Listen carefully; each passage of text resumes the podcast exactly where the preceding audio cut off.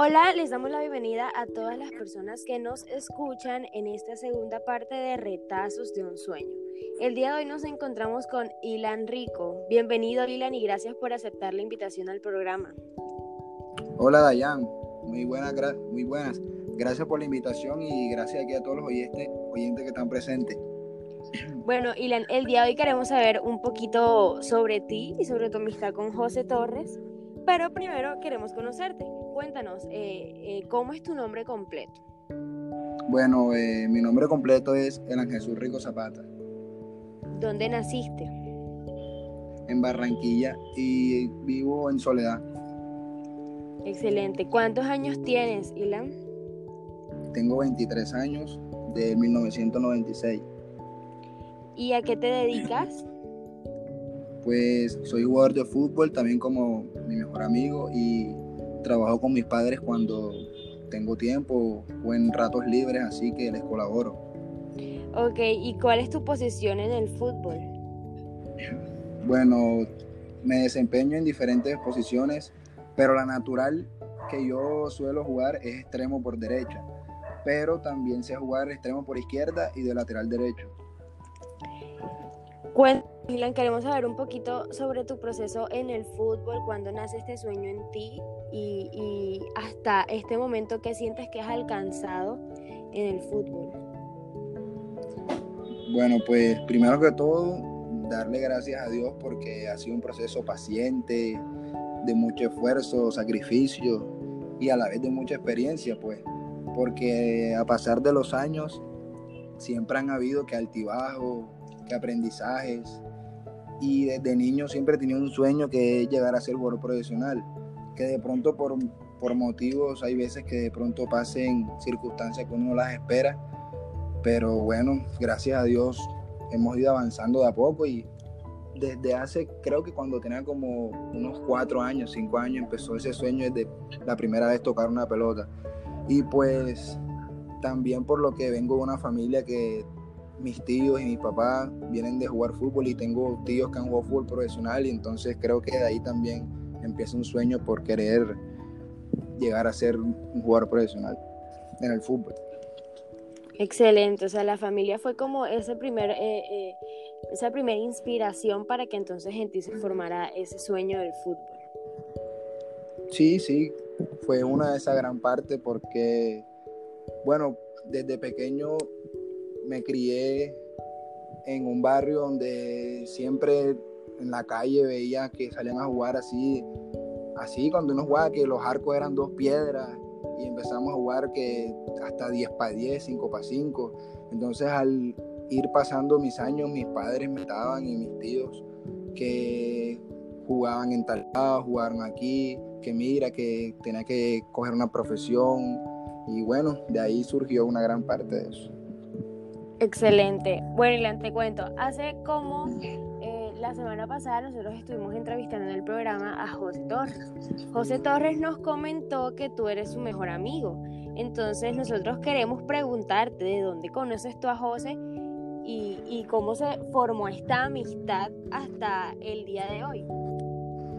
Pues la verdad, ahora mismo no tengo exactamente los años, pero sí más o menos pueden ser unos de a 13, 12 años que venimos conociéndonos y que y la verdad nos conocemos del barrio, que vivimos literalmente cerca, a dos cuadras, y desde pequeño venimos jugando juntos en el mismo equipo.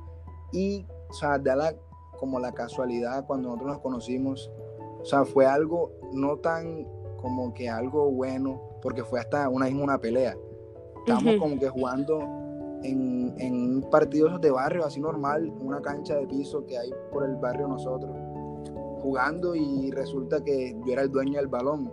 Pero como yo no lo conocía a él, yo como que no, tú no vas a jugar porque yo no te conozco. Entonces, y él de la misma rabia, él vino y me pateó el balón a la loca y, yo le dije, tú vuelves a hacer eso y te correteo. Y, y ahí fue, lo pateó, lo correté y ahí quedó. Y ahí nos conocimos. Bueno, eh, ¿Podrías contarnos una anécdota así que hayas compartido con él jugando fútbol en, algún partido? Pues hay muchas, hay varias. pero te puedo ir contando de pronto unas más recientes de años, cinco años para acá, cuatro, así.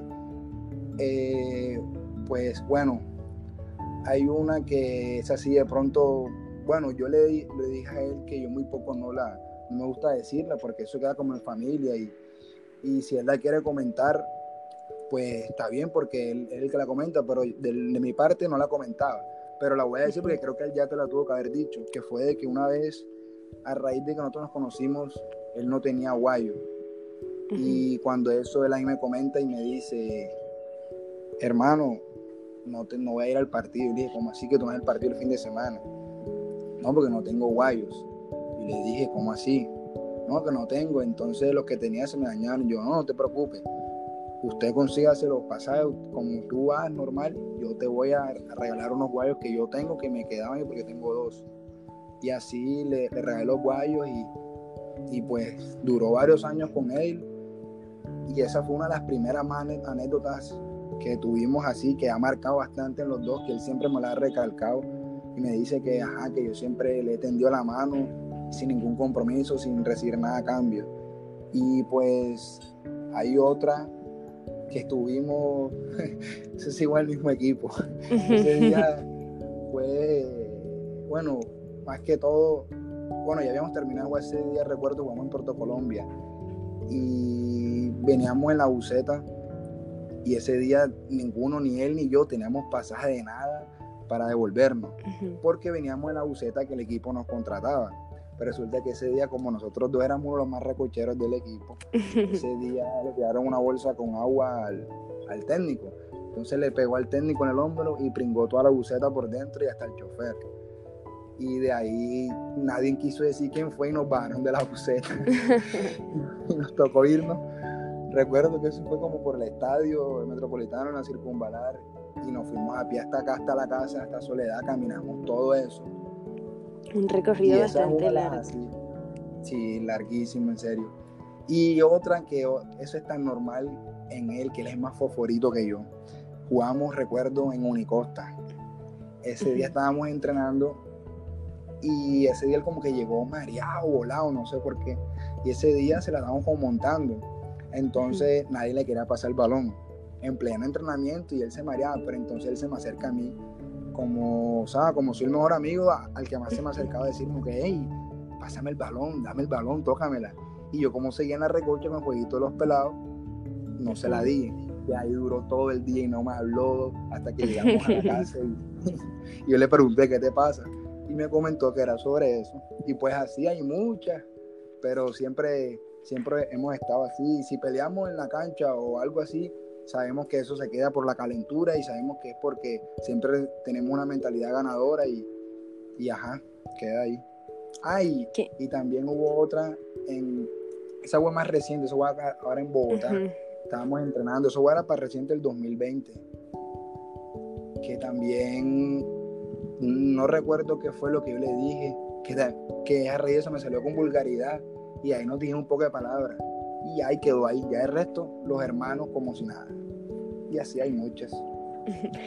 Imagino, o sea, de verdad que se, nota que son bastantes años y sobre todo la confianza y, la hermandad que se tienen, de verdad. Creo que de todos, eh, eh, de los momentos que me acabas de decir, mi favorito es el de los de los guayos y qué lindo, ¿verdad? Que uno tenga amistades que, ¿verdad? Uno lo, lo apoyen en lo que pues, uno quiere. Este, sí, Ilan, cuéntanos, eh, ¿en qué equipo has jugado con, con José Torres? Pues, bueno, desde pequeño, el primer equipo que coincidimos fue Once Amigos. Después de ahí pasamos a Fusión Soledad. Después de Fusión Soledad coincidimos en en la selección Soledad. Luego estuvimos, que se llamaba, eso fue el torneo nacional sub-17, sub-15, fue, se llamaba, ah bueno, también era el mismo Fusión Soledad, pero lo habían fusionado con otro equipo que era el, que el nacional de aquí de Barranquilla y, otro equipo que había aquí. Ese eh, en Unicosta y ya, que son los equipos que hemos pasado así. Él estuvo en otros cuando él estuvo en otro, ya yo estaba también en, otros, pues, pero en lo que coincidimos así siempre eran eso.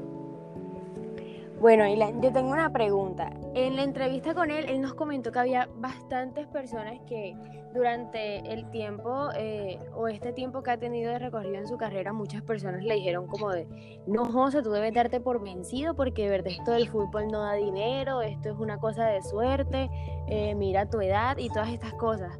Yo quiero preguntarte en tu papel como mejor amigo, ¿qué consejos le has dado tú a José para que él diga de verdad que no, me, quedo con el consejo que me dio Ilan y voy para adelante y sigo con mis sueños? Bueno, tú ahí disculpa ahora, te corrijo otra vez, no sé si que, bueno, el, nombre, que es el nombre mío fue, de Elan, pero no, o sea, no creo que estaría afectando ahora algo en corregirte ahí.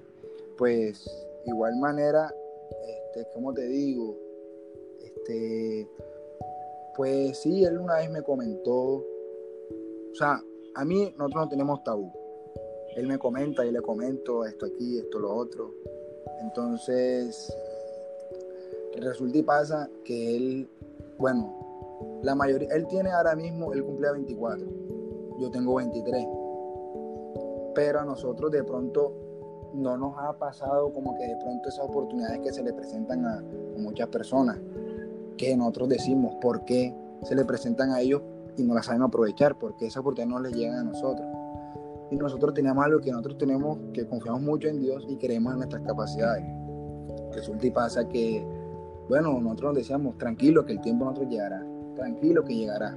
Y es la hora, teníamos algo bien, gracias a Dios se metió esta pandemia, bueno, no importa, Dios sabe cómo hace sus cosas.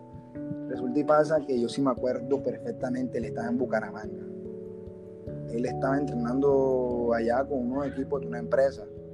Es más, hasta él estuvo entrenando con el Bucaramanga, el equipo de la Liga Colombiana, entrenó como la sub-20. Bueno, no lo tuvieron en cuenta. En esas, de ahí a raíz de eso empezó como que él de pronto ya, como que a, a no ver la misma pasión, no sentir como que no, ya yo no puedo, yo esto. Él me comentó, yo le dije, ¿qué te pasa? Tú estás loco. Esto es un sueño que tenemos desde niño nosotros. Y nosotros nos dijimos que teníamos que cumplir el sueño los dos juntos y esperar lo que, o sea, lo que más pudiéramos hasta llegar a cumplirlo. Y yo no quiero que tú te rindas, o sea, siempre estuve apoyándolo.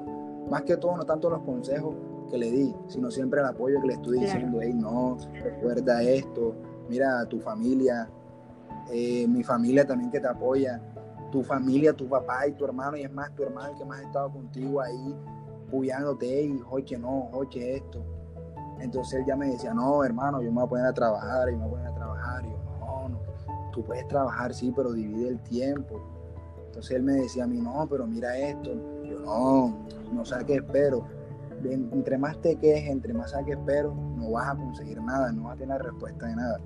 Entonces él me comentaba y me decía, no, pero hay gente que me dice esto y le dije, si nosotros nos pusiéramos a, escuchar o a darle mente a lo que dice la persona, créeme que nadie tuviera nada, nadie cumpliera sus sueños y, o sea, estuviéramos frustrados, o sea, oyendo, o sea, teniendo unos oídos que en verdad no, o sea, escuchando unas bocas que de verdad uno no necesita escucharlas, pues. Claro. Entonces él me decía, no, pero es que en verdad, bueno, pasaron días, días, así, él, yo le dije, para entrenar, sigue entrenando, no importa.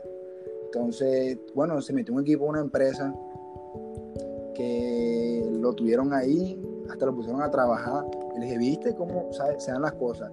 Estás jugando con la misma empresa que estás trabajando. Tranquilo, que Dios sabe cómo hace sus cosas. Entonces, siempre lo estuve apoyando y a raíz de eso empezó como un contacto con un señor, que un familiar de ellos que sabe conocer al señor, en fin, tal, le dieron viaje a Bogotá, esto y esto y tal. Bueno, empezó eso ahí, fue a Bogotá, resultó esto. Bueno, cuando eso, no sé si él te habrá contado eso, cuando eso nosotros tuvimos como una discusión, hubo como un malentendido, por una confusión que lo quisieran volar también a él, y bueno, y él también con, su, con sus vainas también se confundió y se le con sus cosas, en fin, yo no me hablaba con él. Pero a raíz de eso, yo siempre, él sabe que yo siempre le he deseado lo mejor.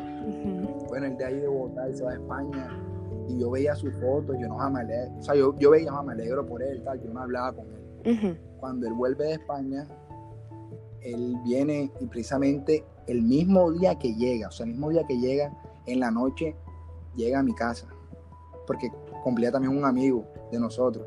Él llega a mi casa, entonces él me dice, necesito hablar contigo.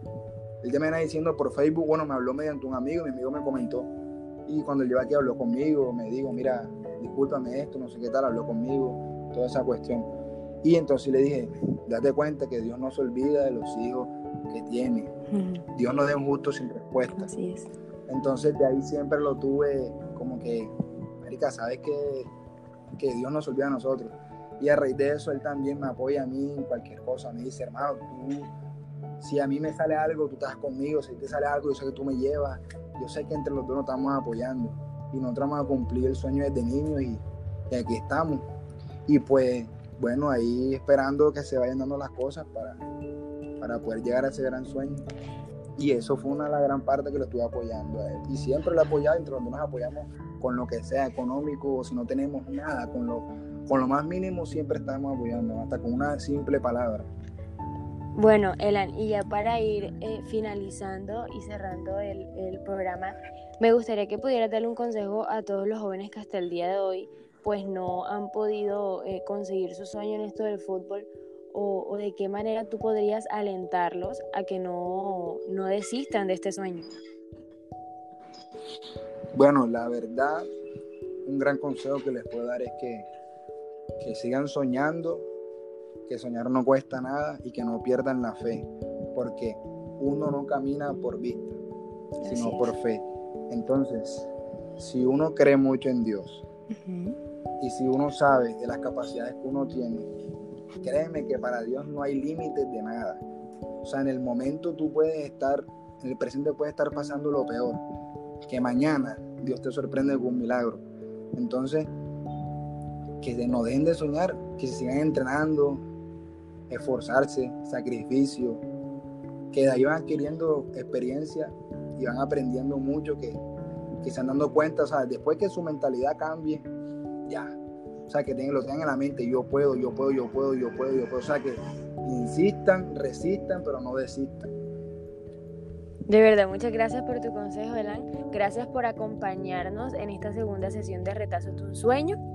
Y pues le agradecemos a todos los oyentes que estuvieron escuchando nuestro podcast y los esperamos en una próxima parte.